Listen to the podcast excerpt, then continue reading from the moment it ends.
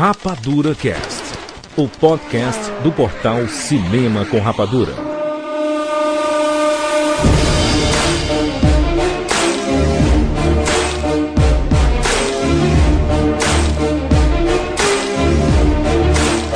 Sejam bem-vindos, seres rapadurianos de todo o Brasil. Está começando mais uma edição do Rapadura Cast. Eu sou Jurandir Filho. E no programa de hoje nós vamos falar sobre o canal HBO, suas produções em séries e das grandes produções também das minisséries como Band of Brothers, Roma e The Pacific e concluir com o grandioso livro A Guerra dos Tronos e com a sua adaptação pela HBO que está por vir. Estamos aqui com Maurício Saldanha. Hum, mais, uh, mais uma vez estou aqui para descobrir que a vida não é só cinema. Tiago Siqueira. Winterfell! Esse programa é um oferecimento de A Guerra dos Tronos, da editora Leia, uma das melhores fantasias dos últimos anos. Família Soprano com seus encontra Senhor dos Anéis. A família Soprano na Terra-média é como é conhecido as Crônicas do Gelo e Fogo. E esse é o primeiro livro, A Guerra dos Tronos. Nós vamos falar ainda muito nessa edição recheada de séries para vocês ficarem malucos. Antes, nós vamos para os e-mails e já voltamos.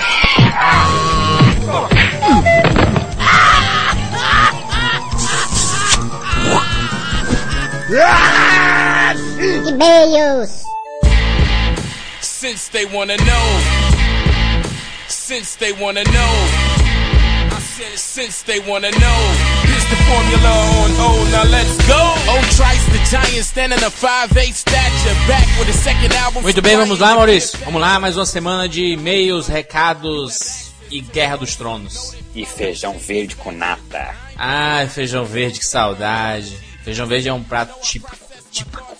Como a vida é bela. Maurício Saldanha, antes de nós lermos alguns e-mails referentes ao programa sobre Tropa de Elite, um blockbuster assim como o filme, nós temos dois recados especialíssimos. Primeiro recado é A Guerra dos Tronos. Esse programa, essa edição 205, é um oferecimento de A Guerra dos Tronos, esse livraço. Livraço ou livrão? Livrão, né, Jandir? Quanto, quanto, qu- livraço porque é bom, né? E livrão porque é grande, né? Exatamente. E tu não tem noção, Maurício. É uma das sagas de fantasia mais vendidas dos últimos anos para o público adulto, Maurício. Já ganhou vários prêmios e também vai virar a série da HBO, um dos temas desse programa. Então, Casamento Perfeito, HBO e a Guerra dos Tronos. E eu vou dizer logo uma coisa, Maurício. O preço desse A Guerra dos Tronos está inacreditável. Quanto, Jurandir? Eu não vou dizer. Por quê? Eu não vou dizer. eu não vou dizer, Maurício. Tu não tem noção, o livro tem 590 páginas e o preço está inacreditável. Aqui na postagem desse Rapadura Cash, edição 205, tem um banner do A Guerra dos Tronos, você vai clicar lá e vai cair da cadeira. Você vai clicar bum, no chão. não vai dar nem tempo de ler o livro, vai cair duro. o preço tá fantástico, a editora Leia caprichou nesse livro, nesse grande lançamento. Que resposta, né, Jurandir? E pelo jeito tá conseguindo segurar essa resposta porque tem muitos fãs pelo mundo, Jurandir. Exatamente, Maurício. E muitos fansites, inclusive uma participação nesse programa, a Lidiane, Lidiane do Game of Thrones br.blogspot.com. O site dela tem tudo sobre a franquia, as crônicas de Gelo e Fogo. Demais.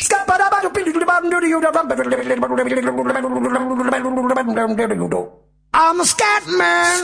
Outro recado, Maurício, importantíssimos, importantíssimos. Nossa. QueroPostas.com, um sucesso, Maurício, o Felipe. Felipe é administrador do QueroPostas.com. Esse CEO, o manager, o empreendedor Felipe, ele me manda um e-mail toda semana.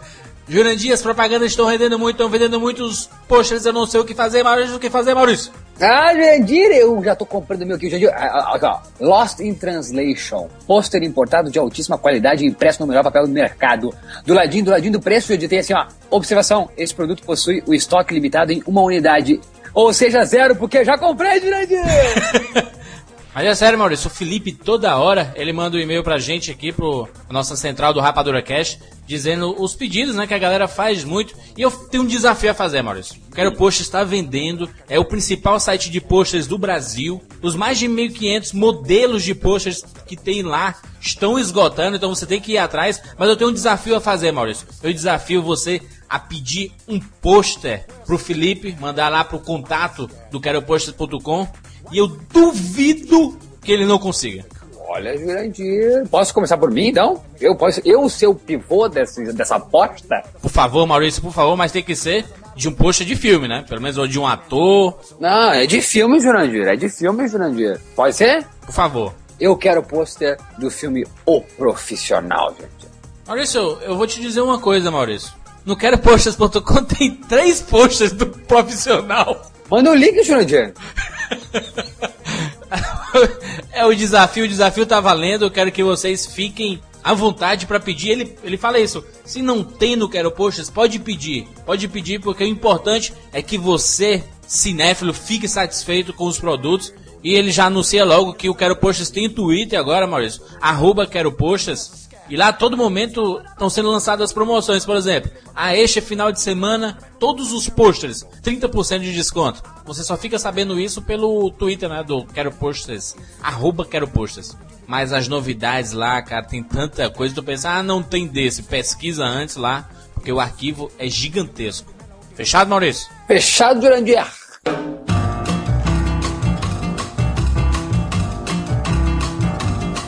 Rapadura Cast passado sobre Tropa de Elite, nós recebemos vários links de vários ouvintes. Um dos links, Maurício, é a entrevista com Wagner Moura no Roda Viva, que tu mesmo comentou no programa, né? Fantástico. Eu assisti, que entrevista fantástica, né? Jurandir, o Wagner Moura é uma grande pessoa. Grande pessoa, grande pessoa. Tem um link aqui na postagem dessa entrevista fantástica, dividida em várias partes. Outra mensagem importante enviada pelo Alan Ongaro, ele mostra aqui que o Wagner Montes, do programa Balanço Geral, como ele se comporta apresentando o programa policial dele. Até ele se viu como base para fazer o personagem do Tropa de Elite, né? Aquele apresentador de TV, né? Não, o Wagner Montes? Wagner Montes, aquele do show de calouros, lembra? Do... Claro, ele era marido da coisa. da- Wagner Montes. Lembra da Sônia Lima? Nem lembro, lógico. Olha só, Maurício. Essa semana saiu também uma polêmica sobre Steven Spielberg estar comprando os direitos de Tropa de Elite 2. Uma polêmica absurda e, e um boato gigantesco, né? Gerou um milhão de comentários. Só que foi desmentido pelo próprio, pelo próprio Zé Padilha. Ah, é? Vamos lá, Maurício, primeiro e-mail. Vou gravar a hora. Jurandir eh, Thiago Branco Melrer, Santa Catarina, 21 anos. Venho de família militar, apesar de não ser policial, meu pai e irmão são. Quando falamos em Tropa de Elite, logo pensamos em um filme que mostra uma realidade não divulgada pela mídia. Estamos falando pelo lado da polícia militar. Pois vemos na TV apenas uma polícia corrupta, mal treinada e incapaz de resolver algo de maneira correta. Mas o lado bom geralmente nunca existe. Porém, uma polícia treinada, capaz de resolver os crimes, existe e não é apenas o BOP do Rio de Janeiro. Todo o estado tem dentro da corporação um grupo seleto de policiais que recebem treinamento e atuam de forma diferenciada nas ruas. De maneira final, o filme mostra que prevenção é melhor que ação paliativa, como é o caso do BOP. A grande moral da história que fica é: todos assistem o BOP como o justiceiro da sociedade. Sobe o morro e resolve. Sobe o morro e resolve, derrama sangue, volta com corpos, etc. Por outro lado, agora faz pensar em direitos humanos e que esse subir no morro e resolver é mais complexo que se imagina e que nem tudo são flores. Parabéns a todos por mais um excelente podcast e mais uma vez obrigado pelo podcast de Ennio Morricone. É isso, Jurandir. Aí o comentário do Thiago aí falando desse lado da polícia. Ô, Jurandir, tu viu a polêmica também aí do capitão do BOP que apareceu dizendo que era perigoso acreditar na Tropa de Elite como um filme e é para encarar o filme como um filme do James Bond? Não, não vi. O capitão do Bob mesmo, dizendo, o coronel, a coronel do Bob dizendo que era pra encarar como sendo um filme do James Bond. James Bond é o filme mais galhofa que existe, mais mentiroso que existe. É, e o Tropa de Elite, pra quem mora no Rio, né, e já presenciou muitas dessas ações no Tropa de Elite, não tem muita coisa de mentiroso não, né? o pessoal tava até incomodado, Jandir, com a verdade do filme. Exatamente, Igor Miranda, 27 anos, Brasília, terra de ninguém, ou melhor, de alguns. o Elite queimou o filme de Brasília, né? Meu Deus do céu. Ele queimou o filme do Congresso, né? Não, não da cidade de Brasília. Em entrevista na CBN, fim de expediente, um programaço, por sinal, e é apresentado pelo Dan Stubach. O Zé Padilha esclareceu que fez três filmes com a posição dele sobre a violência urbana no Brasil. Ônibus 174, Tropa de Elite 1, Tropa de Elite 2. O diretor apontou o risco que decidiu enfrentar no Tropa de Elite 2, onde desconstruiu o personagem do Capitão Nascimento apresentado no primeiro filme. Agora, a informação que mais me intrigou foi o fato do segundo filme não ter sido vendido para uma distribuidora internacional. O Zé Padilha apostou no filme, elaborou o projeto de venda, buscou um patrocínio privado. Ele não tirou a grana dele e o próprio Wagner Moura investiu o cachê no filme. É muito bom ver o cinema brasileiro buscar autossuficiência econômica e na boa. Quem inventou esse papo de que não pode discutir política? Engraçado essa frase lá do, do Igor. Cabe muito o que o, o próprio Wagner Moura é, é, disse na entrevista lá do Roda Viva, né, Mal? Que os que não gostam de política são governados por aqueles que gostam muito. Sensacional. Sem dúvida, Igor, isso é, isso é muito bacana, porque o, se fala muito que o cinema brasileiro ele depende só de, de... Do próprio governo, né? Sim, desses editais, né? Vamos é. esperar de editais, editais de apoio, né? Financeiro, de apoio à cultura. Não, tá aí, ó, o povo quer dar a sua história, quer contar a sua história, foi atrás. E o melhor ainda, o mais interessante é a- o pessoal que apoiou, né? O pessoal da iniciativa privada que apoiou um filme com esse calibre, né? Pelo amor de Deus. Exatamente.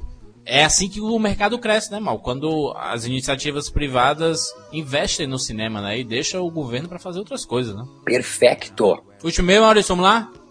Victor Linhares, tem pouco mais de dois meses que eu acompanho o Rapadura Cast. Acompanhei os lançados recentemente e estou assistindo os antigos. Sempre tenho vontade de mandar um e-mail, mas desta vez foi inevitável. Estava escutando o cast 151 sobre mensagens subliminares enquanto atendia um cliente via Messenger. Quando eu fui escrever, mas o que você precisa no computador? Eu escrevi, mas o que, que você precisa no cinema? Cara, foi muito foda, muito engraçado e eu vi na hora mandar esse e-mail. Então é isso, obrigado e continue com esse ótimo trabalho. O programa sobre mensagem subliminar, o cara ficou tão fissurado que trocou o atendimento, né? Cuidado ao escutar podcast enquanto você tá fazendo atendimento a suporte, né, irmão? Tem que ter cuidado com isso. Imagina o cara tá ouvindo o Rapadura Cast aí, o, o Topa de Elite, de fala que nem o Capitão Nascimento com o cliente. O que é que você quer? O que é que você quer? Cadê o baiano? Fala! Cadê o baiano? Ah, cadê o CD, né? Cadê o CD de instalação? Cadê o CD de instalação? Perdeu, Playboy, perdeu, perdeu! Vai formatar! Muito bom, vamos lá, Maurício. Olha, nós temos um programaço aí. Aproveitem a PadoraCast sobre HBO e a Guerra dos Tronos. Você não perde por esperar. Vamos lá, Maurício! Vamos lá, Jurandir! Bem-vindos ao mundo!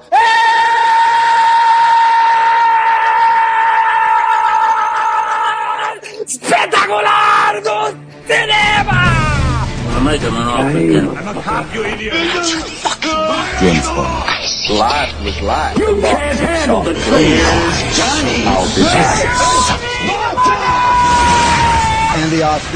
Rapadura Cast.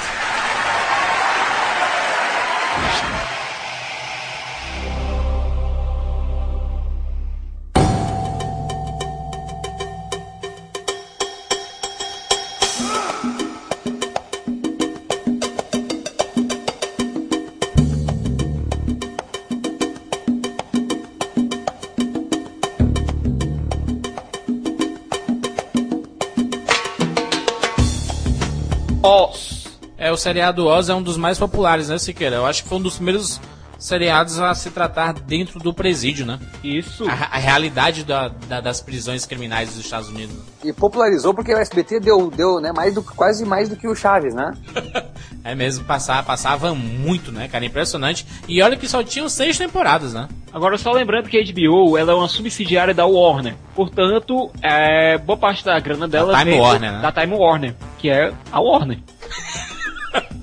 A gente pode dizer que a Warner tá pra. Aliás, HBO está pra Warner, como a DC Comics está pra Warner. Elas são companhias irmãs. A série teve seis temporadas e 56 episódios. É, foi lançado recentemente aqui no Brasil um box, aliás, muito bonito, muito bonito mesmo, é, englobando todas as seis temporadas. É, Jurandir Filho, eu acho que você vai colocar aqui o link pra você comprar a série completa, não é? por favor. Antes que alguém pense besteira, Oz não é do Fantástico, do, não é do Mago de Oz, não, viu? Mágico Não é já. do Mágico de Oz, não. Só pra ficar bem tranquilo. Mas tem Então, alguma é- referência sim, tem alguma referência sim. Tem alguma referência, mas Oz é o apelido da instalação de correção Oswald State. Prisão de segurança máxima Oswald. E não é no Kansas? Não é no Kansas. Ela é ficcional e durante a série a gente acompanha é, o dia a dia dessa instalação sempre com os seus bastante peculiares indivíduos que a sugeram. É, inclusive o Adebise, que é um dos gangsters mais conhecidos, porque depois ele se tornou o Mr. Echo. Ele viajou pra ilha de Lost e virou o Mr. Echo lá. Exatamente, que pode virar o Pantera Negra em breve. Pois é, e nisso a gente teve vários atores muito consagrados que passaram por lá. J.K. Simmons, Christopher Melanie, Annie Hudson, cara, Annie Hudson. Arne Hudson, Ghostbuster, a mão que balança o berço. Mas você queira, o mais interessante mesmo é que ele mostra uma sociedade dentro da prisão, né? Porque é toda dividida em gangues, né? Tem os latinos, os italianos, tem os negros, tem os muçulmanos, é tudo dividido lá. E mostra a realidade do presídio, né? E é muito violento, Siqueira. Não, aí já mostra que a produção mesmo da, da HBO é, é, é bem É adultos, agressiva, é né? É pra adultos, né? Não é pra criancinha, não, né? Não é pra moleque, não. E olha, a série é basicamente narrada, certo? Pelo prisioneiro Augustus Hill, que é vivido pelo Harold Perrineau Jr., que eu acho que o Maurício deve conhecer ele de algum lugar, né, Maurício? Uou! Olha, querido! Michael, cara. Romeu e. Julieta. Matrix. Humphrey, like the testament. Exatamente, o ele é mais- Michael, Michael ele é mais- Lost. Ele é mais conhecido pela dança que ele faz lá como o. o O Romeu como é que é o. Bartolomeu? Não, o primo do, do, do, do Romeu? Como é que é o? Pitolomeu.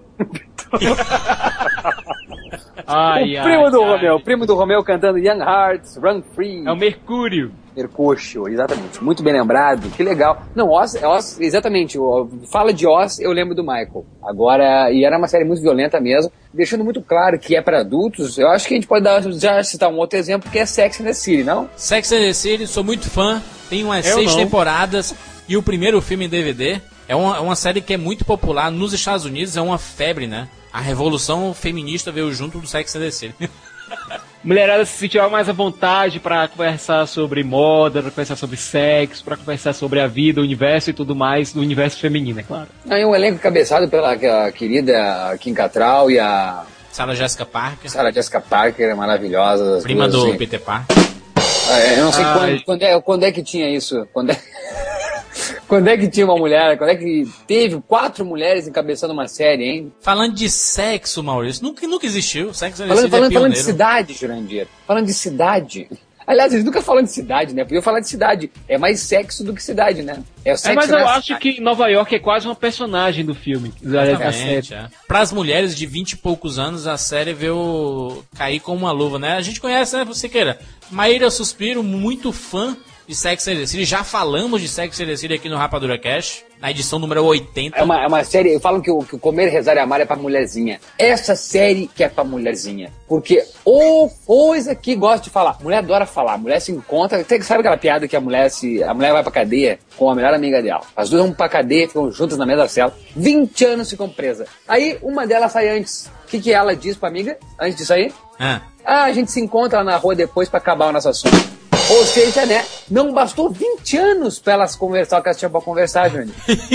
E essa série é isso, é assunto de mulher, conversa, conversa, conversa. é, relacionamentos, é, sexo, festas, é, desfiles, isso aí. E é fantástico por isso, porque a mulher, mulher ganhando espaço na mídia, na televisão, vai ter que engolir o maridão que podia ver futebol. Não, hoje não vai ver futebol, que hoje tá dando na HBO Sex and the City. Isso aí. Um grande beijo para minhas amigas Joyce Muniz e Patrícia Mendes do blog It's Vintage Guide, que são fãs ardorosas da série. Se você falar qualquer Eita. coisa da série na frente dela, você morre. Tá vendo aí, mal? A mulherada gosta, gosta da Ah, putaria, gosta. né?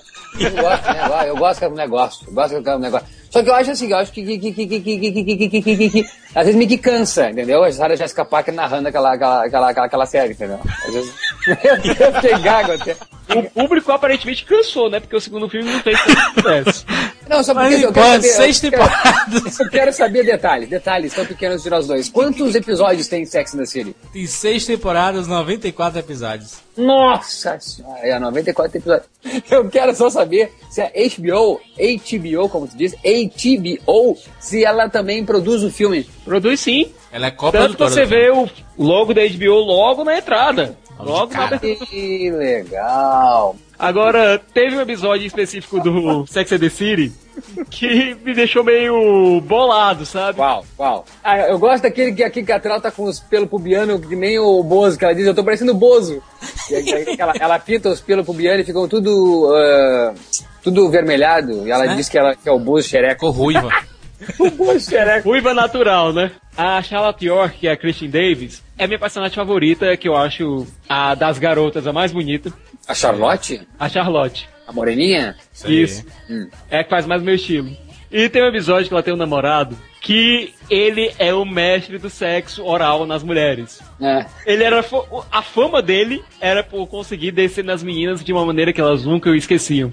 Inclusive ela vai no banheiro uma vez e ela começa a falar lá e ah, o fulano de tal, né? Ah, já peguei. Aí ela começa a aproveitar. Aí a Carrie narrando, naquela noite, Charlotte teve o orgasmo mais forte da sua vida. Até a noite seguinte. E a noite seguinte. E a noite seguinte. Eu fiquei morrendo de rir. E eu fiquei com inveja desse cara porque tem essa habilidade, meu amigo. Ah, tipo, várias noites, várias noites, ele, é, ele tava lá, não tirou a boca, é isso? Isso é o cara da boca, cara. É, é uma série que incomodou muito o homem, né? Porque a Kim Cattrall lá também dorme com todo mundo. Sabe por que incomodou, Maurício? Porque o homem, muito machista, né? Como ele é, como nós somos, na verdade, ele adora falar de sexo, mas detesta que as mulheres fiquem falando de sexo. Principalmente a sua mulher. Exatamente. E elas falam o tempo todo de sexo e, e de tudo, gente. O homem não quer ficar muito ouvindo papo de mulher, né? É, durante 94 episódios, a mulher teve voz na HBO. Jurandir, vou, vou, dizer- vou, vou puxar uma outra série aqui que muito, muita gente. Teu, teu amigo está ouvindo agora, provavelmente não está ouvindo, mas quem sabe um dia pode estar ouvindo, que é o meu querido Teco Apple, que ele é apaixonado por uma série chamada Six Feet Under, que também é da HBO, Jurandir. Alan Ball. Mas conhecido como A Sete Palmos no Brasil, né? o roteirista Alan Ball, roteirista do Beleza que criou essa série. Que se trata dessa série que eu nunca vi. Six Feet Under se trata de uma família que tem um negócio muito peculiar. Eles preparam enterros, funerais, ritos fúnebres. E sabe aquele negócio de embelezar o corpo? Você Ah. lembra de O Poderoso Chefão 1? Meu primeiro amor, meu primeiro amor. Isso. A referência não foi tão boa, mas você que Foi sabe. boa sim, foi boa sim. Primeiro Amor, pelo amor de Deus, o filme do milênio. Dana Aykroyd, Dana Aykroyd lá O filme fazendo... do meu coração, se queira, não fale mal do filme do meu coração, não. Eu fiquei muito chateado agora. Pois é. Só que pra mim, Poderoso Chefão tem uma referência melhor. Não, meu primeiro amor é foda, Macaulay Cook. É, o elenco da série é primoroso, tem o Peter Krause, Michael Tem o C. Michael Hall. C. Hall, primeira participação do Michael C. Hall, o Dexter. Ô, Dexter! E basicamente a trama, que durou 63 episódios e 5 temporadas, é, mostra a saga da família Fischer que tem esse negócio um tanto quanto macabro, no qual no final da vida você sempre encontrava com eles. Você sempre passava pela mesa dos Fischer. Mas o que que se passava, assim, os episódios? Era é, sobre é, essas pessoas que iam... Os defuntos? Ou era a trama da família envolvendo... Como é que era isso? Tudo, misturava dos dois. Você tinha a trama da família, você tinha a trama da própria família Fischer e suas relações intrincadas. É um seriado pesado, um seriado Polêmico, né? Polêmico. É um seriado pesado, mas que tenta dar uma suavizada com alguns. É aquela coisa, um momento mais forte, pesado e, e tenebroso da sua vida, você sempre encontra um pouco de riso. O importante é sempre rir. Piores das situações, se você estiver bem rindo, isso é o que importa. Ah, então eu vou dizer que, que ó, eu ri muito aqui, Jandir, com a série do meu coração, que você que me, me, me- me iniciou nessa série, e eu vou tatuar esse nome, Entourage. Enturragem, olha só. Siqueira não sabe nem o que é isso. Sei sim, tô assistindo a HBO, meu amigo. Ih, rapaz, Siqueirinha. Qual, qual, qual, açúcar. qual temporada, qual temporada você quer? Tá passando a sétima na HBO. Tu, tu nem viu as outras, né? Pois é, mas vocês estão me viciando. Eu tô começando a pegar o ritmo da série, cara. Quero- você que gosta de cinema, nós já falamos isso aqui, vamos repetir, para não se repetir muito então, mas diz, não, vou repetir tudo. Você que gosta de cinema, você não tem noção do, do como é retratado através de uma estrela em ascensão, junto com o três grandes amigos embarcando em Hollywood, Los Angeles, vocês vão saber de tudo, como é que, como é que se produz um filme, vocês vão saber um grande personagem do Jeremy Piven, que faz um, um Um agente. um, um agente, vocês vão ver como é que funciona Gary Gold. os agentes em Hollywood, como é que funciona toda a trama de Hollywood. Jeremy Piven não ganhou três Globo de Ouro à toa, né, mal? Pelo amor de Deus, as estrelas que aparecem como elas mesmas, desde Jessica Alba, passando por James Cameron, passando por Eminem, passando por Christina Aguilera. Maravilhoso. No último episódio que eu assisti apareceu o Randall Wallace, o roteirista de Randall Coração. Valente. Exatamente. Scarlett Johansson. Ai, meu Deus, A Scarlett Princesa Johansson. Leia aparece, a Princesa Leia aparece. Princesa Leia. Como ela, né? o seriado fala de amizade, né? Isso é o que é mais importante. São quatro amigos, um deles são irmãos, dois deles são irmãos. O que mais me fascina é isso, Jorge. O que mais me fascina é que não importa o, o, o querido personagem principal, o Adrian Grenier, que quem não sabe vai lá assistir o Diabo Veste Prada, tá lá ele. Ele é aqui o personagem principal, que é o Vini. O Vini, por mais que tá a estrela em ascensão, é 12 milhões por filme, 10 milhões para um filme, ele, Jurandir, nunca, Jurandir, ele deixa isso prevalecer a amizade. Isso aí. Ele diz, não, não importa, eu vim do nada. Se eu perder esse trabalho, whatever. Eu volto pra onde eu vim tranquilo. Queens Boulevard, né, mal? Queens Boulevard, aí, de Nova York pra Hollywood, não percam pra mim, uma das melhores coisas que eu já vi na televisão é Entourage. I am Queens Boulevard. Eu mordi sempre que aparece o drama. Meu personagem favorito depois do Ari Gold, John Drama é demais. Victory! Não, pior que ele. saudade, ele não que percebe saudade, que ele é engraçado. Ele acha que realmente é um ator dramático. Ele não Ele é um sabe que é gênio. engraçado. Johnny Drama é um gênio. É uma série que acabou agora, na sétima temporada, de- de- né, acabou há pouco, tá aí pra vir então a última, a oitava, é isso, Jurandir? Isso, a oitava e última temporada de Entourage. Produzido pelo Mark Wahlberg, Mark Wahlberg que aparece muitas vezes na série como Mark Wahlberg. Olha, eu só digo duas palavras: Sasha Grey. Sasha Grey, sétima temporada É, por inteira. isso que ele viu, filha da mãe. É, outra série muito popular da HBO, True Blood, em época de Crepúsculo, Twilight. É o anticrepúsculo. É o anticrepúsculo. Se saiu, né? Fala de vampiro, é muito sangue, tem muito sexo. Sabe o que Crepúsculo não tem? Tem True Blood, inclusive diversão, sabe? É, é meu nonsense, não? É meu nonsense, não? Tem uma parada meio de LSD, umas viagens muito doidas, os caras andando no sonho, assim. É mais uma série do Alan Ball. Então você pode esperar um tanto quanto de ativismo gay, você pode esperar um pouco disso, um pouco daquilo. Mas a gente tem um casal principal forte, que é o Bill e a Suke. Suke. Anna Peck, né? Peck. Ana Peckin linda, cara. Linda, linda, linda, linda. Ah, que isso, Queira? Não força a barra. Eu acho, cara, dá licença. Você Tu dá gosta licença, dessa Ana menina? Peckin. Tu gosta dessa menina? Maurício, ela ganhou o Globo de Ouro, Maurício, de melhor atriz de série dramática. Ah, a Jordira ganhou, sabe o quê? Indicação pro Oscar com o piano. Ganhou o. Oscar pro piano. Foi só indicado, não, ela ganhou o Oscar. Bem lembrado, Siqueira, ela ganhou, ela, ela- ela ganhou da a Shirley Temple, né? Ela quase foi a menor criança a ganhar o Oscar. é, ela é a Shane Tatum. O pessoal brinca que o pessoal vai fazer teste pra algum papel em True Blood e chega lá, aham, tira aí a roupa. Porque todo mundo em algum momento em True Blood aparece pelado. Ela parece pelada. Aparece? Toda hora. É tipo, não, a- é não, tipo não, a Mila Jovovich em Resident Evil, mal. Toda hora pelada. Opa, não, então, então só um pouquinho. Eu, eu- eu- eu- eu vou tentar rever, porque eu vi três vezes o primeiro episódio e não consegui gostar daquele sotaque dela sulista. Me incomodou. Maurício, se você passar do sétimo episódio, que os primeiros seis episódios da série são realmente, é realmente meio trash. Mas a partir do sétimo episódio, meu amigo, o negócio engrena e vai. E vai, viu? E vai, viu? Não, só um pouquinho. Do sétimo episódio da primeira temporada, é isso? Isso. Primeira temporada tem 12.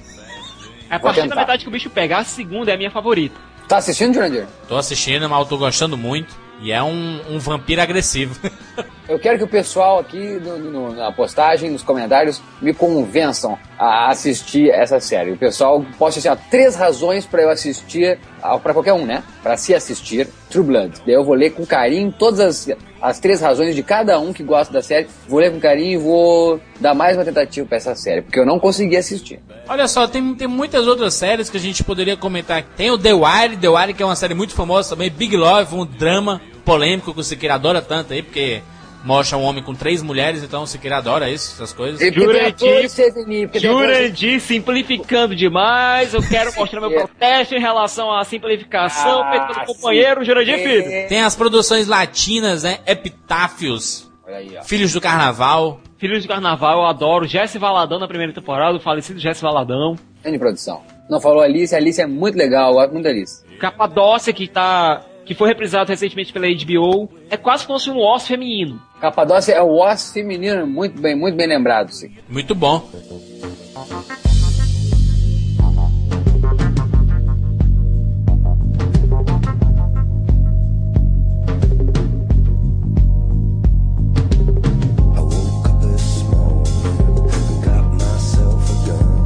E a gente não poderia encerrar essas principais séries assim populares da HBO sem falar de Sopranos. Sopranos, bem lembrado, Jurandir. O que o Poderoso Chefão fez pra máfia nos anos 70 e 80, Família Soprano fez nos anos 90 e 2000. É a máfia de verdade, compadre. E também tem outra coisa. Quando você pensou em ver um mafioso se consultando com um psicólogo? Ah, não, só um pouquinho, mas é comédia, né? É é- E essa série. Não, não é comédia, não. Não é comédia não, o negócio é barra pesada. Pô, Tem velho. as suas pitadas de. Tem o James Gandolfini, o James Gandolfini é um, é um ator com certeza dramático, sabe fazer drama, mas ele também ele tem uma carinha também de comédia, né? Eu acho que você não pode simplificar esse tipo de coisa. O James Gandolfini, ele tem uma cara, um- ele tem um rosto forte. E não é por nada não, eu teria medo encontrando o James Gandolfini depois de ver Família Soprano, eu teria medo encontrando o James Gandolfini no meio da rua. É, eu tenho medo de James Gandolfini depois do filme Aquele Amor a Queima-Roupa, que ele acaba com a Patrícia Arquette, uma cara maluco e doido. A Jamie Lynn Scala, que faz uma participação lá no Entourage, com- como a namoradinha do, do Turtle, ela é filha do, do Soprano Rei. Meu Deus, se é por um- algum motivo, além do, do, Cicas aí me alertando, é isso. É eu querer ver de novo a namoradinha do Turtle na série Sopranos. Vou assistir, vou assistir Sopranos. Tem um ator em Sopranos também que eu gosto muito, que é o Michael Imperioli.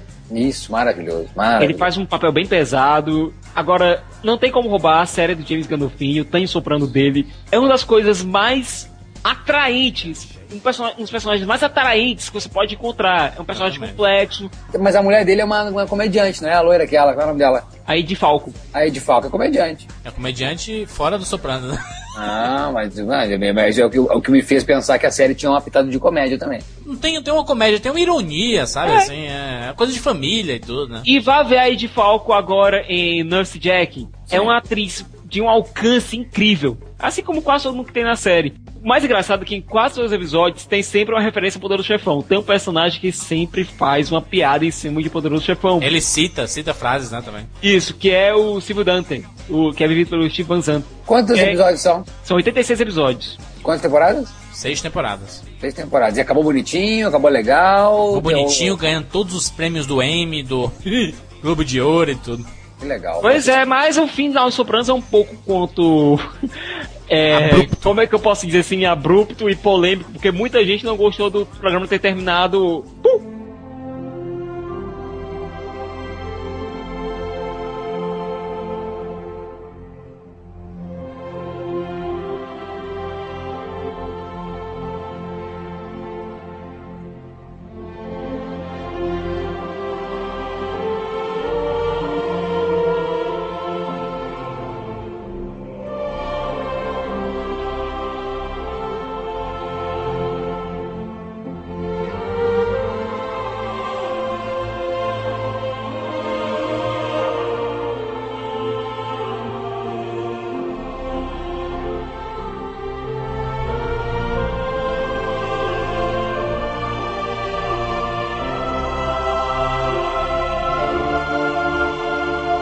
Grandes produções da HBO, porque a HBO não produz apenas aquelas séries comuns, né, da que passa na TV normal. Comuns entre aspas, né? Comuns, né? Comuns entre aspas mesmo. Existem as grandes produções da HBO e é aqui que o bicho vai pegar, meu irmão. Seria o grande diferencial da HBO? Eu acho que é por causa dessas grandes produções que a HBO ganhou esse nome tão grande no mercado. O respeito, né? Hoje em dia ter o selo HBO demonstra, demonstra o quê? Hoje em dia, quando você sabe, ó, nova série da HBO vai estrear. Você já, já percebe qualidade. Eu não sei isso poucas vezes, e é, inclusive vale muito a pena, porque nós vamos falar mais lá na frente do A Guerra dos Tronos, e porque nós estamos tão empolgados não só com o livro, mas que é fantástico, mas com a série, porque tem esse selo, esse carimbo, produção da HBO. Principalmente, vamos comentar logo aqui, nós se- separamos três grandes produções que valem a pena comentarmos a fundo. Primeira dessas produções, Band of Brothers. Band of Brothers que nós já comentamos muito aqui no Rapadura Cast, já citamos o Rafael, foi a pessoa que mais me recomendou Band of Brothers e eu fui a pessoa que mais ignorou algo que alguém recomendou.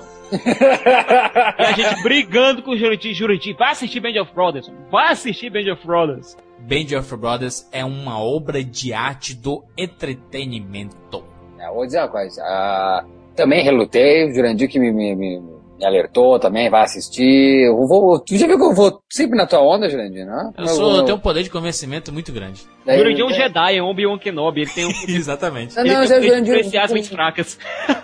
com o tempo, assim, eu não, eu não bato muito de, de gosto com o Jurandir em muitos dos filmes, mas não sei por que, Jurandir, quando, quando eu ouço falar assim, ó, mal, assiste. Eu acredito, eu acredito. São 10 episódios só, né, mal? E demorou, né? 2001, eu assisti em 2010. Eu assisti só agora, nove anos depois. Sempre ouvi falar, Spielberg com Tom Hanks. Produzindo, né? Depois do Soldado Ryan, depois daquele boom do Soldado Ryan. Eu acho que é por causa disso, porque eu não sou um fã ávido de, de, de, de Produções sobre guerras? do Soldado Ryan ou produções como de guerra. Eu, por exemplo, gosto, olha só, eu gosto de Além da Linha Vermelha. Pra mim, é um dos melhores filmes sobre guerra. Terence É, Malick, muito bom. Então eu não gosto desse filme de guerra média, de, de tiroteio. O que me impressionou nessa produção, primeiro, é isso que eu quero, eu quero que vocês me dêem respostas. Em primeiro lugar, como é que os caras conseguiram produzir isso aí? Da onde? Da onde? Steven Spielberg e Tom Hanks. Da, da, mas da onde? É impressionante, cara. Olha aqui, ó, peguem aquela, aquele, aquele começo do, do Soldado Ryan e coloquem em algumas sequências da série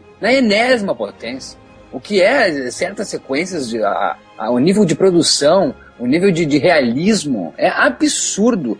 A cena que eles estão indo para Normandia, tá, são, vão ser atirados dos, dos, dos aviões paraquedas. Eu nunca, em nenhum filme da minha vida, senti como se eu estivesse ali presente, sentindo medo, pavor, a ansiedade Fantástico. que esses caras estavam sentindo. Os caras se jogando do, do avião, paraquedas, sabendo que tava tiro, tiroteio pegando, bala comendo solta, tu podia nem chegar no chão. O que eu acho melhor em Band of Brothers são os bookends, que são aquelas cenas que tem no começo e no final da série, de cada Com episódio da certeza, série. com certeza. Porque va- vale dizer, Siqueira, Band of Brothers é adaptado de um livro, né? Uhum. Que tem essas histórias de cada personagem, né? O Jurandir já tinha me dado quase a dica, eu não, não, não, não meio que fingi que não ouvi, mas já sabia, né? Mas para quem não, para quem não assistiu ainda, vamos deixar essa surpresa. Mas tem uma grande surpresa no final da série, então aprecie quem não assistiu. Acho difícil que não tenha alguém que não assistiu ainda. Se, se não viu, essa é a hora, porque são 10 episódios apenas. O box, inclusive, tá muito baratinho, vale a pena comprar. O Blu-ray já está sendo vendido tranquilamente aí. Vale ir atrás, porque é um registro histórico. Acho que você queria até complementar isso, né? Como uma minissérie de guerra consegue passar um sentimento tão grande, né? E é com esse começo e com esse final de cada episódio, né? Impressionante como essa trinca, Tom Hanks, Steven Spielberg e HBO dá certo, né? Eles produziram, esse, trio produziu três séries já. A primeira foi da Terra à Lua, que é uma ficção científica. Aliás, não chega a ser uma ficção científica porque é baseado no- na história real das missões Apollo. Ela mostra a verdadeira aventura que foi o homem chegar à Lua. Não vivo atrás, não vivo atrás, porque a Lu eu gosto. Para trás. A segunda série foi Band of Brothers. E a terceira série que essa trinca produziu, que é um pouco mais recente, Tão boa quanto. O, o- a maravilha também de ressaltar aqui é a trilha do Michael Kamen, quem não sabe, fez a trilha do Robin Hood lá do Kevin Costa, que eu adoro a trilha sonora do Kevin Costa do Robin Hood. Ele aqui faz a trilha sonora, linda trilha sonora, abertura. Eu a, minissérie às vezes a gente passa adiante quando vai assistir, quando tem a, a entrada, né? Toda o, os créditos iniciais. Mas eu assisti dos 10 episódios por causa da trilha bonita, E a, e a música. é maravilhosa. É, Donnie Wahlberg, irmão do Mark Wahlberg, que fez, pra quem não lembra, ele é o cara lá que, que mata o Bruce Willis, pra quem não sabe, meu Deus, grande spoiler, mata o Bruce Willis no sexto sentido. O, vale ressaltar, porque depois nós vamos pra outra série que o Sicas mencionou, que nós vamos falar, eu vou depois fazer um comparativo. Damian Lewis, que faz o Major Richard Winters, que, que é o cabeção, é o cabeção, que né, ele é o grande protagonista da série, que se torna, ah, ele tem que comandar toda a, a companhia Easy, por causa que morre, ai não vou contar, né? Mas enfim, acaba tá nas mãos dele todo esse batalhão Easy. Esse Richard Winters, interpretado por Damian Lewis, grande ator, grande ator que eu não conhecia, fiquei abobado. Tem participação de muita gente, inclusive do filho do Tom Hanks, aparece, né? No, no último episódio ele aparece. isso aí. O Ron Livingston também que aparece. Não, não sou muito chegado nele. O David Sherman, né? O Ross do Friends. Exatamente. Aliás, não tem como você não ter uma mistura de pena com asco, com desrespeito com o personagem do David Schwimmer, né, cara? O Simon Pegg também, né? Simon Pegg também tá O Simon Não, agora- Pegg aparece. A aparição mais what the fuck que tem é do Jimmy o Tom, Fallon, cara. o Tom Hardy, que fez aí a origem. Qual o Sigas? Jimmy Fallon. Jimmy Fallon. O sexto episódio, Bestogni, é o mais pesado e o mais forte do seriado, que é quando eles estão na neve, nas Jurandir? trincheiras, pelo Quando amor Winters- de Deus. Quando o Winter está lá no final e o cara, o comandante lá, o maior, sei lá, que lá diz, você passou por Destiny sem levantar sua arma. Ele diz, aham. Histórico. Olha só, não, é, é impressionante mesmo. E outra coisa, o quiz, Tom Hanks faz uma participação. Eu não consegui achar ele, mas ele faz. E tem um episódio assim, aí você fala, ah, pô, mas seriado de guerra, que coisa chata. Discovery Channel, não quero ver essas porra, não. Não assista, cara. É impressionante como eles trabalham muito o lado psicológico dos soldados e que mostra quem venceu a guerra pode comemorar. Não, eles estão também fudidos, cara. Quem vence a guerra também se fode muito, porque ele- eles se questionam muito por que que nós lutamos, né, cara? E não, e não faz sentido nenhum você matar um, um, um- um cara só porque ele tá. Ele tem uma bandeira diferente da sua, sabe? Bem lembrado. Eu, uma coisa é, é isso, eu me impressionei no começo, eu fiquei, ah, não quero assistir isso, porque muitos talvez tenham o nariz. Então, vou lembrando, então, ah, voltando ao que eu falei, talvez muita gente não assistiu por causa disso. Ah, não vou assistir, é a visão americana sobre a guerra, então eu não estou afim de assistir. Mas não, não esqueçam que essa série retrata os soldados que estavam lá. Eles que estavam lá, não, não é o presidente dos Estados Unidos, mas, é, mas sim os soldados, seres humanos que estavam lá, que se questionam, como bem disse o Jurandir. Na Jurandir, o que é aquela cena? Cicas e juras, o que é aquela sequência? Quem tá vendo, tá ouvindo aqui, quem- quem lembra dessa sequência, quem já viu a série? Quando o cara reencontra, eh, pergunta assim, brincando, ah, de onde você é? Achando que o alemão não fala inglês, óbvio, né? E o cara diz, ah, eu sou do, enfim, não lembro agora a cidade, mas disse que uma, uma cidade, o cara era americano e foi radicado, foi pro, pro, pra Alemanha depois. Exatamente. Eles começam a bater um papo, fumar um cigarro, depois ele diz, tá, depois a gente conversa. E ele sai, dali, dois passos, os caras metralham todos alemão. Foda, né? Puta que pariu. E o cara se impressiona. Tipo, por quê, né, cara? Me lembrou um ótimo filme de guerra chamado Feliz Natal. Ah, lindo filme. Obrigado, Jurandir. Obrigado, obrigado, Jurandir, viu? Obrigado, se não fosse você, eu não assistiria Band of Brothers. Ah, eu agradeço a Rafael Santos, que sempre me recomendou uma das obras de arte do entretenimento. Méritos para HBO, que produção fantástica.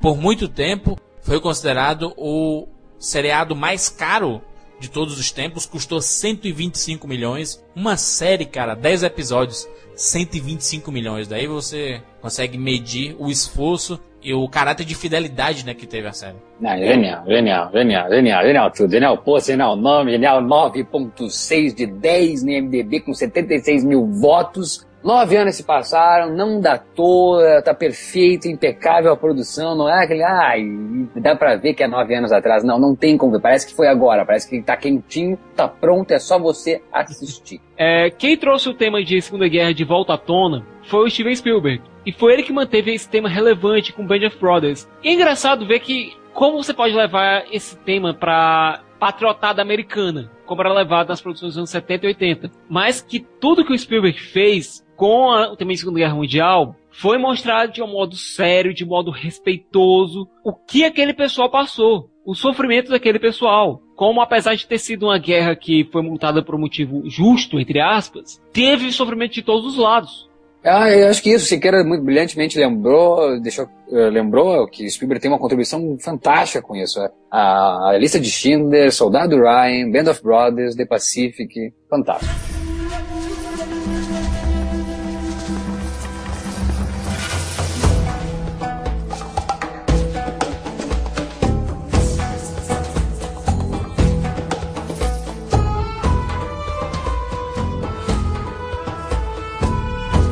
Seriado Roma da HBO. Que obra de arte! Pelo amor de Deus. Chovendo molhado dizer que essas grandes séries da HBO são obra de arte porque é realmente muito complicado como o realismo, o cuidado, sabe? Não, não é só o realismo, sabe? Mas o, o cuidado que eles têm com cada detalhe, sabe? Com tudo que, que funciona na série. Em Roma, principalmente, mostra a época do Júlio César, as traições, o sexo que sempre teve em Roma, mas sempre foi muito camuflado em todas as produções que nós vimos por aí.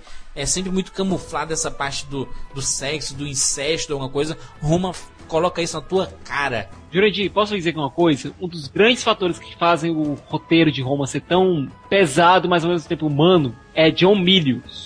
John Milius, pra quem não sabe, ele escreveu somente Apocalipse Now e Conan o Bárbaro. Além de vários outros filmes como O Perigo Real Imediato, enfim, e alguns filmes do Josh Harry, como Perseguidor Implacável. Aquele Amanhecer Violento também, né? Com Patrick É. Swayze, Charlie Sheen e tal. Enfim, vou fazer um paralelo que vai soar até meio engraçado para algumas pessoas. Pra mim, Roma, a série, é basicamente Forrest Gump em Roma.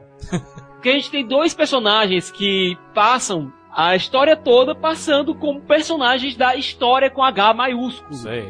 que são o Lucius Vorinus e o Tito Pulo. que São dois soldados do exército romano que acabam influenciando os grandes eventos históricos que acontecem ao redor dele. Roma, o seriado Roma, trata-se não da construção ou da decadência do Império Romano, mas sim da amizade de Lucius Vorinus e, e Titus Pulo. Pra mim, essa é a amizade desses dois que vale muito a pena você assistir desde a construção dessa amizade até o fim da segunda temporada. Foram duas temporadas eh, exemplares. No primeiro episódio, o que a gente vê é uma batalha e o Lucius condenando o Titus Pulo a ficar preso, ser açoitado por desrespeitar ele no meio da batalha. Exatamente. E você vê, começa a notar que é um seriado um pouco atípico. Quando a gente vê que o, a grande punição do pulo foi ficar preso enquanto os colegas soldados dele faziam um saque na cidade onde eles acabaram de travar a luta. Porque é assim que eles faziam a sua, sua fama, né? Sua riqueza, né? Nessa primeira temporada, ela também é muito focada na rivalidade entre o Júlio César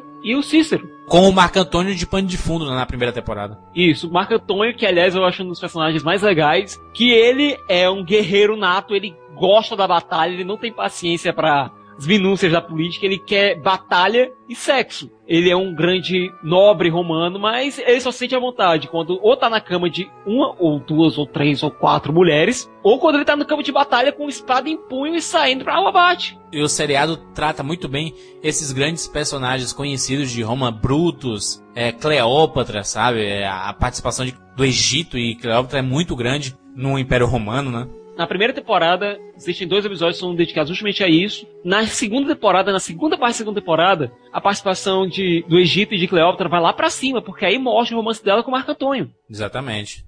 Mas fantástico, fantástico. Que seriado único. Agora não esperem, não esperem batalhas grandiosas ou coisa assim. O seriado tinha um orçamento gigantesco, tinha, mas também não tinha um orçamento infinito para mostrar as grandes batalhas. A gente vê o enfoque é mais nos personagens. Quando as batalhas, eles geralmente focam em um personagem só, em ângulos fechados, para não mostrar tanto. Exatamente. Mas porque o foco do, do seriado é nas relações entre os personagens. É muito engraçado você ver o anunciante, aquele que ia. Demais. Aquele que fica falando no fórum. ele tendo que mudar o discurso dele a cada episódio, porque acontece alguma reviravolta política e quem assume o poder é outra pessoa. Vão atrás de Roma, outro clássico da, HBO. Duas temporadas, 22 episódios. Exemplar. Sexo, violência também, desenfreadas.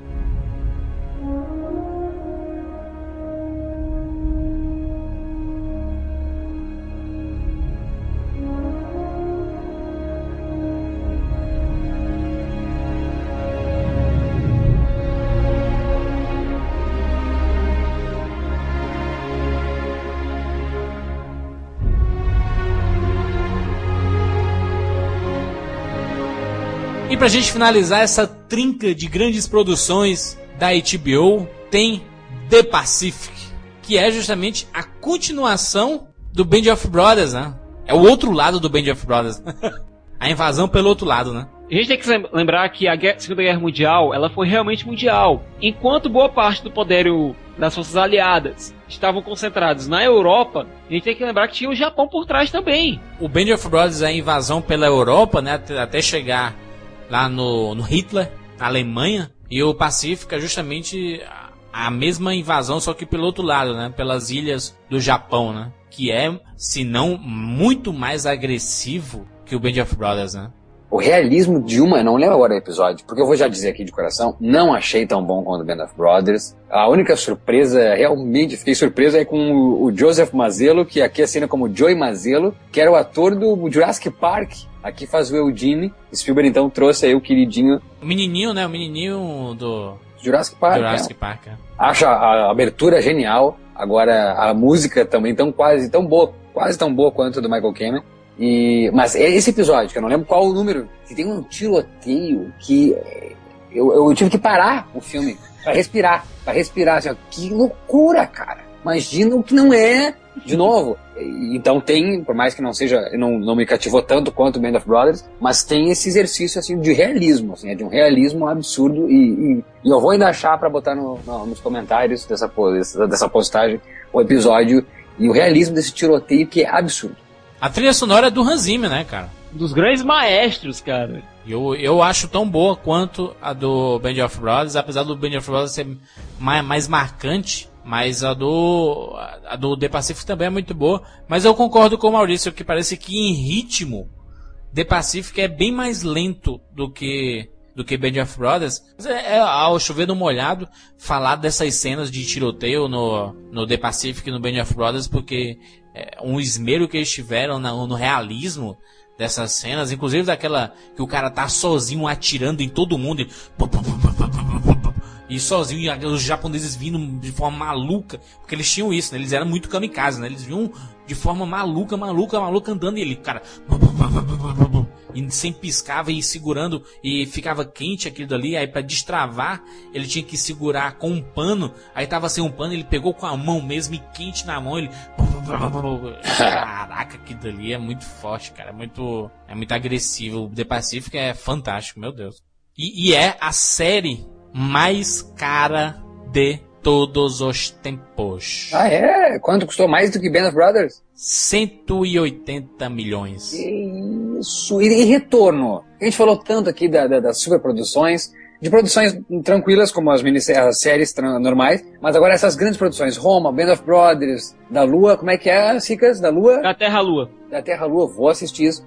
E o Pacific. Tem, tem retorno? Como é que se, se, calcula esse retorno? Uma coisa a gente pode ficar tranquilo, porque se falando de HBO, eles não estão muito preocupados com se vai dar audiência ou cancelarem do nada, sabe? Assim, ah, não teve audiência, vou cancelar do nada. Isso nunca vai acontecer com o HBO. Até porque são feitos arcos fechados, terminam tudo direitinho. Exato, é. É tudo muito planejado, tudo muito arrumado. E essas minisséries, por exemplo, Band of Brothers, a gente poderia querer 10 temporadas, mas não, são 10 episódios, acabou, ponto final. E fica por isso. E como é um canal fechado, inclusive, é, se tem esse nome porque o pessoal paga, né, Maurício? já se paga nisso, né? Sem falar com venda de DVD, anunciantes, o retorno financeiro que dá em merchandise para a própria marca HBO, né? Pô, Spielberg e Tom Hanks. Meu Deus, né? Inclusive, Spielberg Tom Hanks e agora chegou mais um membro para esse grupinho, Martin Scorsese, com Boardwalk Empire, o Império do Contrabando, que está estreando agora na HBO.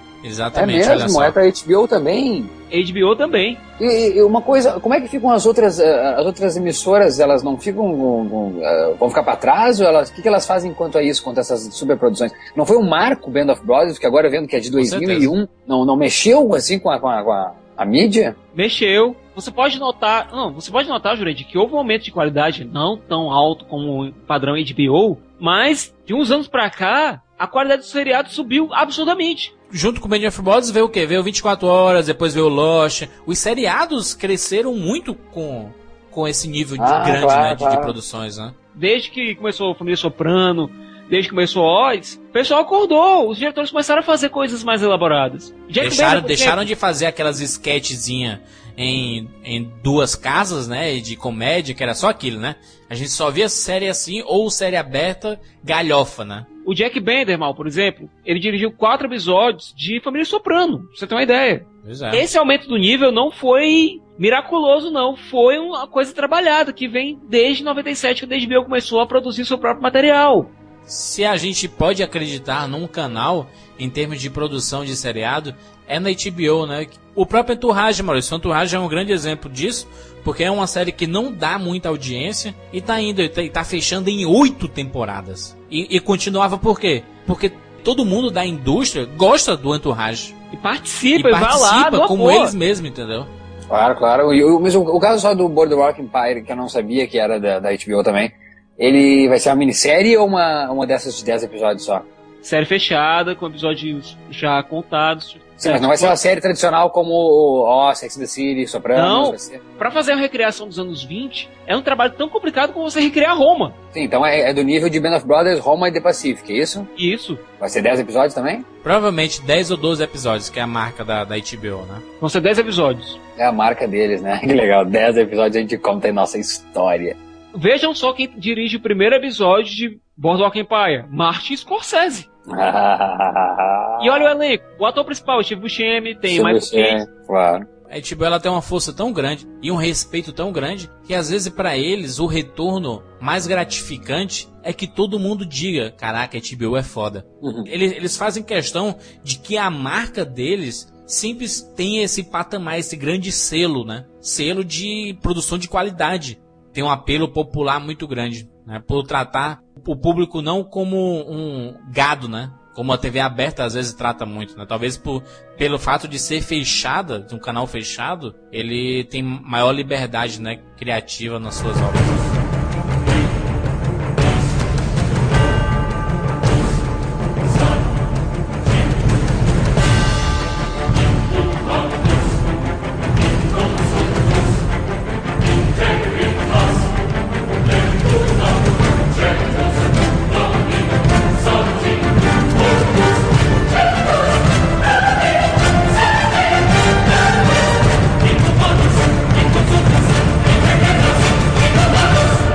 Guerra dos Tronos. Olha só. Esse é o motivo para nós estarmos fazendo esse programa, esse programa especial sobre a HBO. E não tem como falar da HBO atualmente e não falar de A Guerra dos Tronos, que é um dos fenômenos literários. Lidiane Cerqueira, do blog Game of Thrones BR.blogspot.com. Seja bem-vinda, você que é a nossa especialista em A Guerra dos Tronos. Especialista sabe tudo.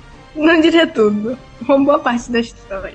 Acho que de início a gente já pode dizer aqui, essa, essa franquia é uma franquia, né? É uma série, né? Conhecido como As Crônicas de Gelo e Fogo. Isso, isso. São quantos livros? Até agora tem quatro livros, mas estão previstos para sair sete. Sete livros. Mas o nome do autor dessa obra magnífica. George Martin. É porque assim, se a, gente for pensar, o, o, gênero desse, dessa franquia é fantasia, né? É uma fantasia, é um romance. É uma mistura de fantasia, uma fantasia meio misturada com um pouco de realidade. Aí tem uns toques assim de romance, mas é uma coisa mais uma mistura de história, Da, é medieval, né? Da, da época é medieval. medieval, aí tem um toque de fantasia assim um pouco sutil, mas que tá lá. Mas uma coisa assim mais voltada para os personagens, assim, não é uma história fantástica, muito voltada para o mundo fantástico. Dá pra ver porque a HBO ficou atraída. O tipo da narrativa lembra muito Roma, com jogadas políticas, com intrincadas relações entre os personagens. Não existe aquele antagonismo bem e mal aqui. A gente tem personagens com múltiplas. Bastante complexos. Isso. Com múltiplas motivações. Dá pra ver porque a HBO ficou interessada. Já adianto logo, eu sou um péssimo leitor de fantasia. Porque eu começo a ler, e eu sei que é uma, uma história fantástica, que tem vários personagens e tudo, eu começo a anotar o nome de cada personagem. Isso vai ser bastante complicado. Se você pegar o livro aqui, eu tô com ele aqui na mão, olha o tamanho dele lá, olha o peso dele lá. Gigante, 590 páginas. E ele tem na capa, e, e no fim do livro também, tem mapa. Tem dois mapas, né? Do norte e do sul. Isso. E tudo que eu lia no livro, quando ele falava o nome de um local, lá eu ia pro mapa. Vamos lá ver onde é que eles estão. Aí procurava aqui, o Interfell, aí vi aqui, no meio das florestas e tudo mais. Ao invés de eu, de eu terminar de ler um livro em três semanas, eu termino em cinco meses. Você vê que tem os mapas, mas os personagens é, eles estão em um lugar em Winterfell. Depois eles vão para Porto Real. À medida que vai mudando os personagens, por causa da questão da narrativa dele, é, os personagens vão mudando. Aí você tem que acompanhar. é, O mapa justamente é bom até para auxiliar nessa questão, porque como a narrativa dele é voltada para a questão de ponto de vista, que os personagens você vai acompanhando os personagens a cada a cada momento um personagem diferente, a cada capítulo você pode estar em um lugar diferente. Você tá em Interfell, aí muda pra, pra cidade de Pentos, que já é em outro continente. Nossa senhora, muitas variantes. Olha só, ô, ô, Lídia, eu tô meio perdido, assim, e acredito que algumas pessoas que possam estar escutando também estão perdidas. Do que se trata a Guerra dos Tronos? Assim, a história, ela conta basicamente a história do continente chamado Westeros, que é o continente onde você inicia o livro. É um o continente livro... que não existe, é isso? Não, não. Os lugares deles são lugares fictícios. É como se fosse a Terra-média, todos baseados na Europa medieval, mas É, existentes. mas é baseado na Europa medieval. Você nota algumas semelhanças com os mapas da Europa é, em relação à Inglaterra, França, mas não é um, um- não são mapas reais. O mote da história começa bem antes do livro, do início da história do livro, que seria basicamente na antiguidade de Westeros existiam sete reinos e esses sete reinos eram divididos. Cada cada reino tinha seu governante. É, três integrantes da família Targaryen vieram de outro continente, de outra, de outra terra, que se chama Valíria, e eles conquistaram esses sete reinos. Os, os Targaryen vieram com seus três dragões, conquistaram esses sete reinos. Dragões? Isso. Olha só, daí vem o fantástico, hein? Isso é. Aí você vê que, do, do, do ponto de vista histórico, você já muda, já inclui dragões na história. Valíria é, é como se fosse um outro continente, tipo Westeros, né? O Westeros é um continente e Valíria é outro Valíria é continente. uma cidade, no caso, uma cidade antiga que tinha uma cultura bastante avançada. Só que essa cidade, ela, eles, eles falam nos, nos livros em geral que a cidade foi destruída e pouco restou dessa cultura, no caso. Aí os Targaryen, quando eles vêm para Westeros, trazem um pouco dessa cultura, mas o restante se perdeu. Seria como se fosse uma cultura perdida, uma cultura morta. Aham. Quando eles conquistam os sete reinos, eles criam tipo uma união, mas essa união não é uma união forte, é uma união baseada na casa Targaryen somente. E os outros reinos, eles continuam com seus conflitos internos, eles não têm o interesse não foi deles em fazer essa união. Após algum tempo, é, muito, muitas gerações depois dessa união, o, fi, um, o príncipe Targaryen Rhaegar, ele sequestra uma da, a filha de do senhor de Winterfell, uma, a Lyanna Stark. Esse sequestro, ele dá início à Guerra Civil.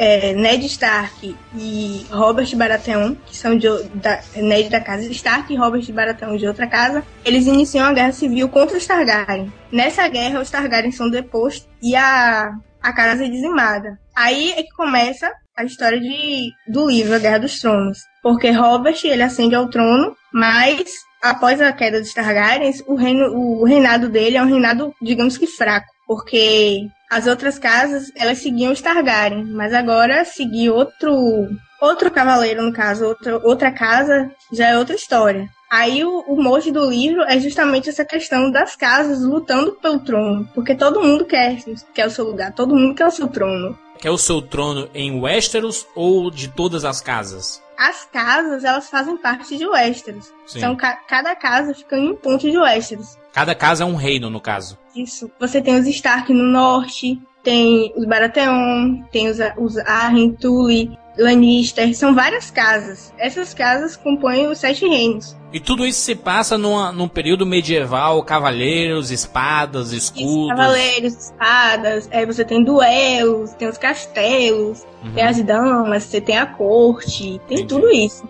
Aí o- o- a questão da história começa com de A Guerra dos Tronos. Ela não começa do começo do começo, né? Ela já. É isso. A história tá parte- andando já, né? É isso. Essa parte de- da conquista dos Targaryen e essa parte de Robert ter tomado o reino, Aham. Targaryen ter deposto, isso aí já passou. Quando o livro começa, ele já começa com Robert como rei Entendi. e Ned é vassalo dele, Eddard Stark, que é o senhor de Winterfell. Aí você começa vendo a história pelo ponto de vista de Eddard Stark. Você começa conhecendo os- o, povo de Winterfell. Aí o que, que acontece? O rei, ele tem um conselheiro, que o conselheiro era John, John Arryn, da casa Arryn. Esse conselheiro, ele morreu. Aí Robert envia uma mensagem para Eddard, avisando a ele que, que John morreu e que ele tá vindo para Winterfell porque a intenção dele é que Eddard agora seja a nova mão do rei, que seria o conselheiro. É, eles falam no livro que o, a mão do rei governa enquanto o rei curte. Na verdade, eles usam um termo um pouquinho mais complicado. O rei come e a mão pega a merda. assim. Isso, é exatamente isso. Eddard era o melhor amigo do rei, ele foi quem apoiou ele desde o início na rebelião contra os Targaryen. E aí ele vem para convocar Eddard para que ele vá para Porto Real e seja agora a nova mão do rei. Lidiane, eu acho interessante que quando o Robert aparece, primeiro a gente vê o Stark contando as histórias do Robert, é, como ele era galante e tudo. Jurandir faz o seguinte: imagine o Val Kilmer em Top Gun. Oh, Ice, fantástico, hein? Isso. ele era daquele jeito. E quando passa-se esse tempo e o Robert fica um rei indolente, ele chega lá em Winterfell, o Ned esperando ver o, o Ice. Quando chega lá, tá o Val Kilmer hoje em dia. Isso, ele era, ele era um cavaleiro muito bom. Inclusive, justamente por, por, por essa questão dele ser um cavaleiro tão bom, foi que ele conseguiu conquistar o trono, né? Porque ele derrotou o príncipe Rhaegar, que era o, o herdeiro da casa Targaryen. Foi ele próprio que matou Rhaegar. O primeiro livro é focado muito na, na, na história do, do Ned, né? Isso, isso. Ele passa a ser renegado do. Não, o problema acontece o seguinte, gente. Ned Stark, ele é levado para a corte pelo rei Robert, para virar a mão do rei. A mão do Beleza. rei. O problema é o seguinte, John Henry, quando morreu, existia-se uma suspeita em relação às causas da morte dele. E essas suspeitas, como o Ned tem uma sensação de dever muito grande para John Arryn, por ele ter ajudado a salvá-lo das garras Targaryen, ele começa a investigar e vê que tem alguma coisa estranha. Acontecem tra- várias tragédias nas ca- na casa do Stark, todas ligadas a esse mistério que cerca a morte de John Arryn. Uhum. Enquanto isso, do outro lado do mundo, a gente tem a história dos últimos sobreviventes da casa Targaryen. E a gente é apresentado a um novo reino, os Dotikaris. Imagine basicamente, você lembra do começo de Conan, o Bárbaro? Sim. Um povo mais bruto, um, po- um povo mais... É, Mais bárbaro, né? como os Senhores dos Cavalos. Isso.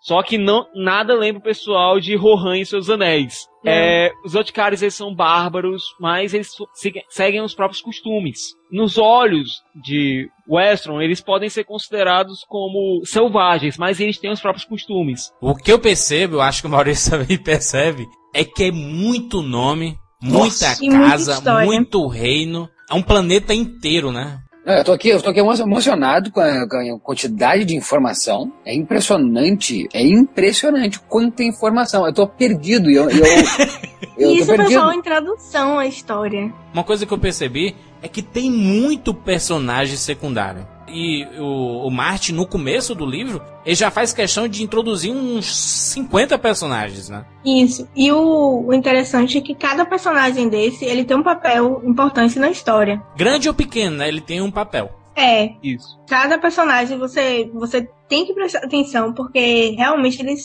têm um, um papel, assim. Os personagens, eles não são simplesmente jogados. Se demorar muito pra chegar aos próximos livros, que possivelmente serão editados, não? Uhum. O segundo livro, ele foi anunciado pro ano que vem. Digo assim, tu vai precisar dar uma, uma relida antes de ler o, o segundo livro ou tu vai conseguir guardar todas as informações? Eu acho que não. E vai ter uma ajuda muito grande com a série da HBO, né?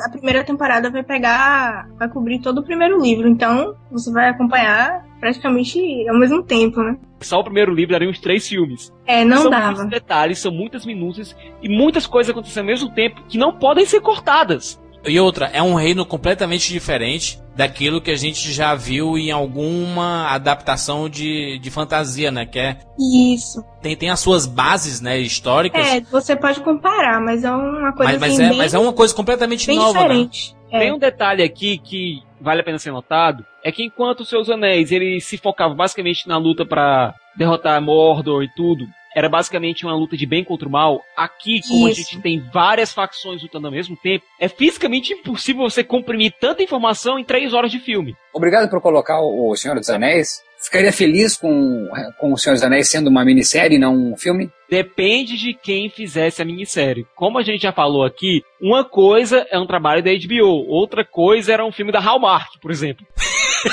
Não, que seja, Peter Jackson dirigindo pra HBO. Ficaria. Aliás, eu ainda tenho fé, eu ainda tenho esperança que algum dia eu verei o Silmarillion sendo adaptado como uma minissérie da HBO. É, porque a HBO tem vários. Tem um precedente com vários seriados, Exatamente, assim. E a HBO não tá poupando esforços aqui. Ela não tá poupando esforços. Aham. Quem tá fazendo a adaptação do roteiro é o David Benioff.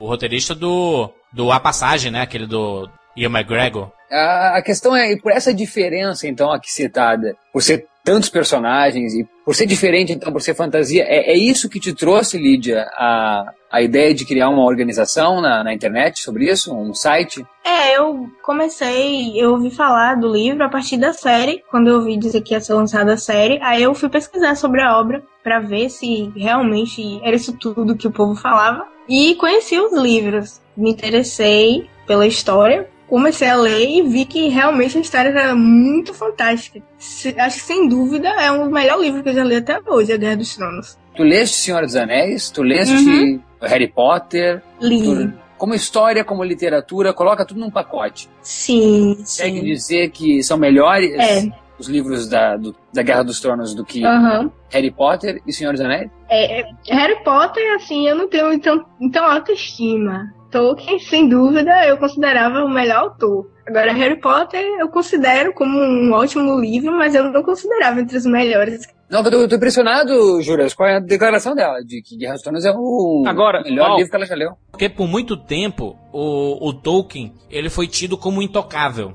Nunca vai ter nada melhor ou algo parecido, nunca vai existir. É, tem muita Sempre gente que vão fala existir cópias, coisas semelhantes e tudo, mas nada, nada que chegue perto do que Tolkien criou e do que ele fez. Só que aí se você dá uma procurada na internet em todas as análises do Guerra dos Tronos, você vê É comparado. o pessoal sempre faz a, a referência. Eu, eu não digo nem comparado, mas o pessoal sempre faz a referência assim: a, a melhor fantasia desde Senhor dos Anéis, sabe? É, na verdade, tem, tem alguns autores assim, que fazem comparação e falam que seria tipo como se Tolkien fosse uma outra era e Martin agora fosse uma nova era.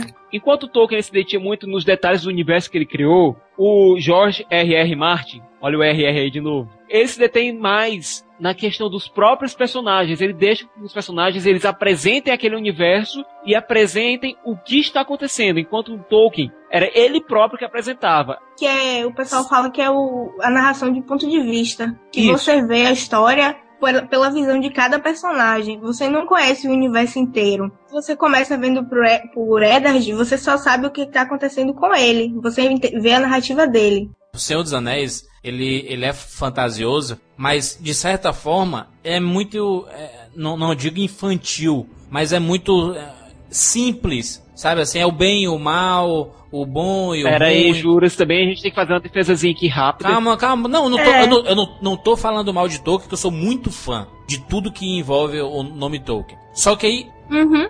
é ma- maniqueísta. Você sabe, você sabe definir o que é bom e o que é mal no Tolkien. No A Guerra dos Tronos, os personagens, eles são tão bons como são ruins também. A mesma pessoa. E Isso. é muito mais adulto. Tem prostituição, tem sexo, tem guerra, tem traição. E tudo isso a mesma pessoa pode ser um pouco de cada coisa que eu citei agora. Juras, sabe? são duas épocas completamente diferentes. Mas é o que eu tô falando, porque a comparação não é muito correta, por quê? Porque Senhor dos Anéis é uma coisa completamente diferente e é muito isso, no mais ou no menos, ou no bem e do mal, é, é muito nisso. Senhor O dos Anéis. contexto É, histórico. quem é bom é o bom e quem é mal é mal. O Exatamente, contexto é histórico isso. no qual o Tolkien escreveu os seus anéis é bem diferente do contexto histórico atual. Eu tô falando de personagens, Não, Siqueira. eu tô Você falando disso também. você vê pe- a visão do personagem. Aquele personagem ele se considera bom e considera os outros maus. Só que é, quando você for ver o ponto de vista do outro personagem, por exemplo, de início você conhece logo os Stark. De- aí depois você é apresentado aos Lannister. Você sempre fica com preconceito com os Lannister. Mas até você ver a visão deles, você não pode garantir que eles são maus ou que eles são bons. Eles são, podem ser maus pros Stark. Como são vários personagens mostrando seu po- ponto de vista da história e avançando a história ao mesmo tempo, você vai ficar mais simpático com alguns deles. Isso é inevitável. Pra mim, os meus personagens favoritos são o Tyrion Lannister, que é um anão. É, enquanto os Lannister são loiros, altos, esbeltos,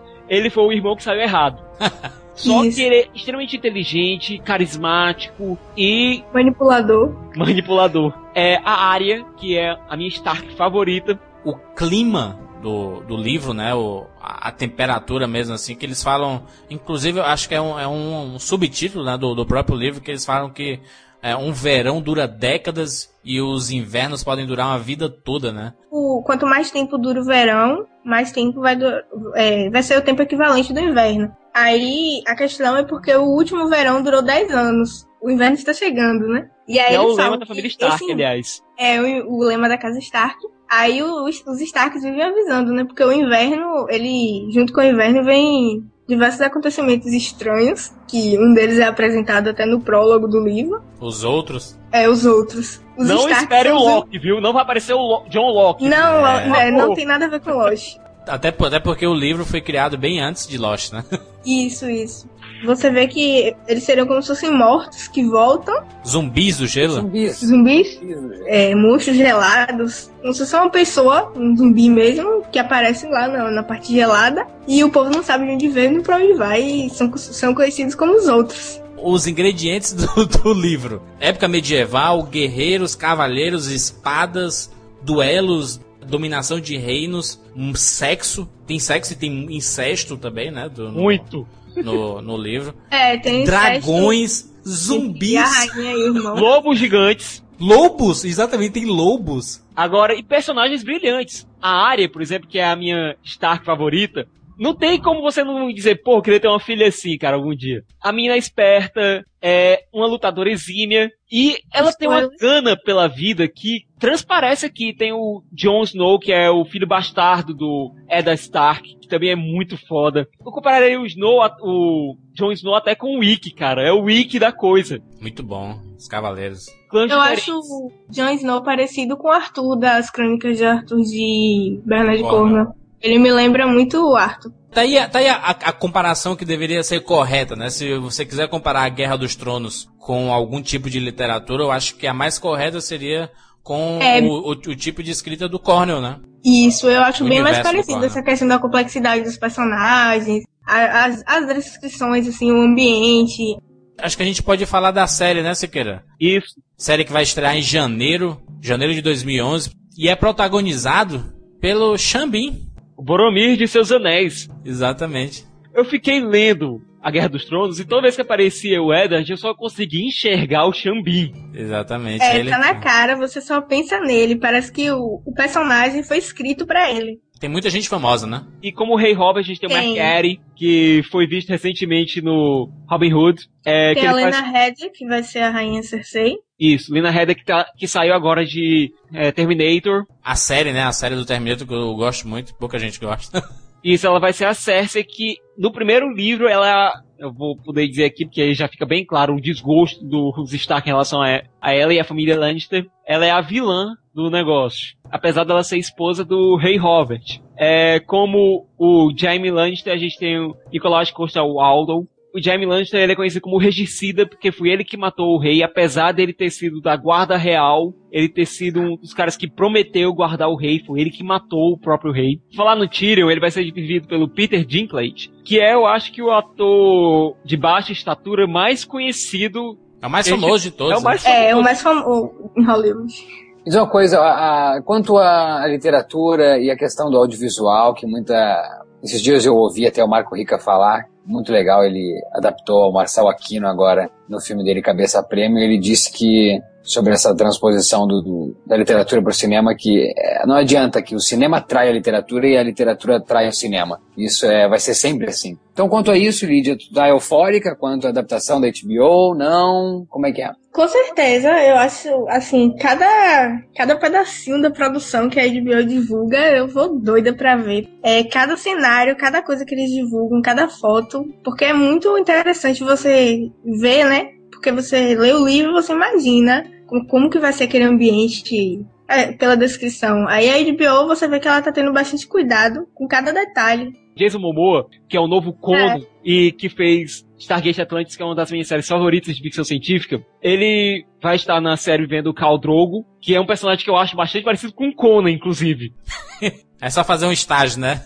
Isso. E a Natalia Tenha, que tá em Harry Potter, ela vai virar Osha, que é uma das mulheres da floresta, que vão ser mais exploradas nas próximas temporadas. No primeiro livro ela não aparece tanto, ela só vai ser mais explorada lá pra frente. Como o Siqueira falou, é impossível você criar um universo fantástico e não ter referência a Tolkien, porque Tolkien foi o primeiro e tá há 60 anos aí, né? E é muito complicado você é, criar algo do zero. E nem o Tolkien é algo muito original, né? Porque foi baseado em histórias celtas e tudo. Mas eu acho que a principal referência mesmo é que o próprio Guerra dos Tronos ele consegue ter vida própria, porque já foram, já, já criaram jogo de tabuleiro, criaram RPG pra ele, jogo de cartas. É, tem vários tipos de jogos. Tem a questão de, da cavalaria, você vê referências assim a construção Don Quixote. Tem referências também nos outros livros ao mundo de Lovecraft, a obra de Lovecraft. Tem outra, outra saga também que é, o nome é Duna. Duna, lógico. Tem referência a várias obras. Você vê assim, por exemplo, tem um personagem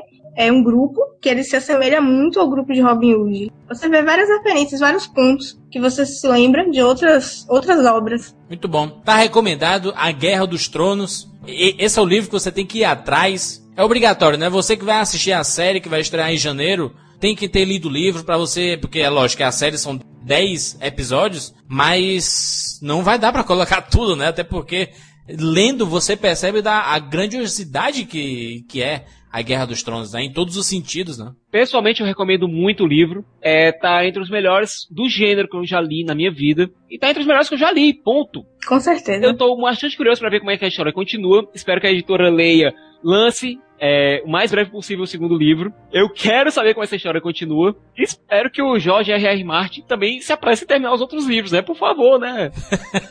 Quinto livro tá sendo feito, quinto, sexto, sétimo. Isso, e tá sendo feito há bastante tempo. Tem quatro publicados. O quinto ele tá sendo feito, mas é também um livro de 590 páginas.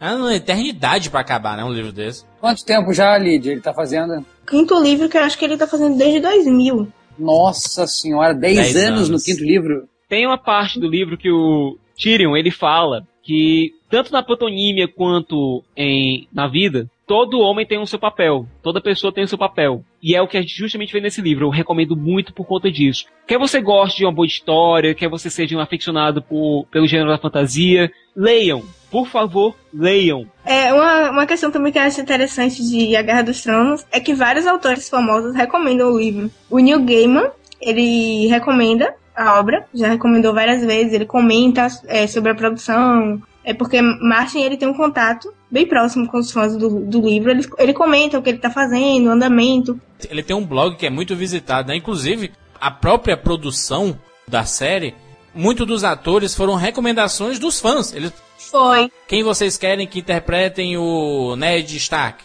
A galera, ah, vamos embora o Boromir do Senhor dos Anéis. Pronto, Boromir tá confirmado.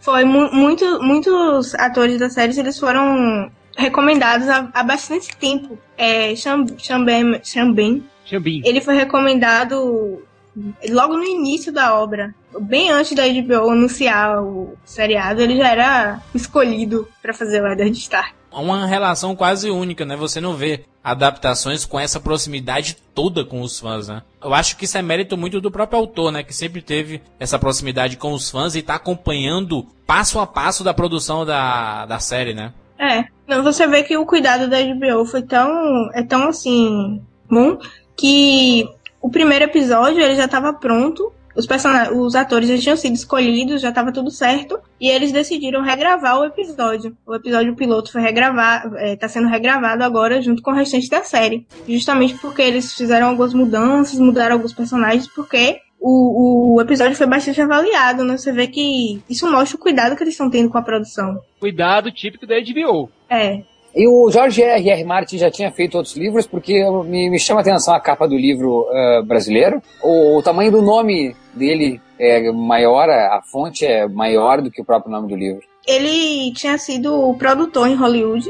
Ele publicou alguns contos, mas o- a obra a obra da vida dele é A Guerra dos Tronos. A questão é assim, porque ele não era, não era conhecido aqui no Brasil. Tão conhecido porque não tinha o livro em português. Mas tem muitos fãs da, da saga já aqui no Brasil. Tem um monte de gente. Mesmo antes de o livro ser publicado aqui, eu já conheço um monte de gente que já leu os quatro livros em inglês, porque a série é fantástica. Maurício, Legal. você lembra daquela série A Bela e a Fera com a Linda Hamilton? Claro. Ele escreveu alguns episódios da série.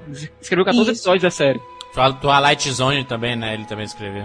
Isso. Já tem, já tem idade então ele, mais de 40, é isso? Não, ele já tem seus. Ele é idoso já. 62.